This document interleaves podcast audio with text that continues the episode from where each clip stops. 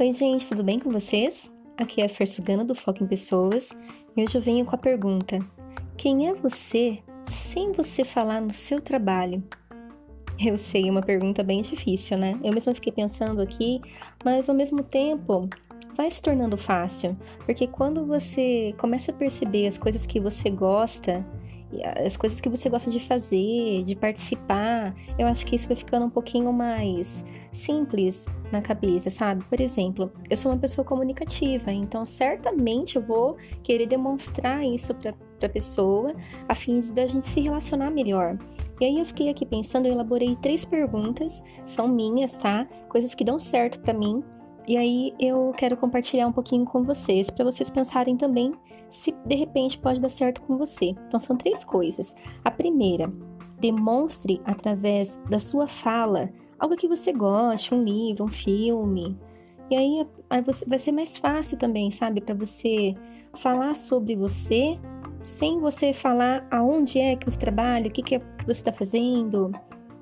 A segunda é demonstre através de um comportamento, alguma ação, alguma atitude que demonstre, por exemplo, eu sou uma pessoa atenciosa com as pessoas, então, eu vou demonstrar essa atenção na conversa, uh, no que ela está falando, eu vou observar, eu vou escutar.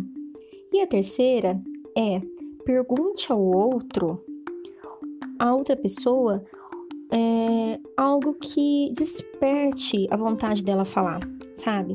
Então, aí no meio dessa conversa, você vai faz alguma pergunta que você acha assim que vai dar certo dela demonstrar um pouquinho mais o que ela goste.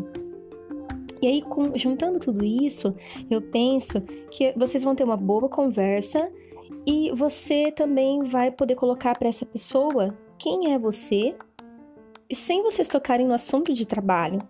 Quem é você, entendeu?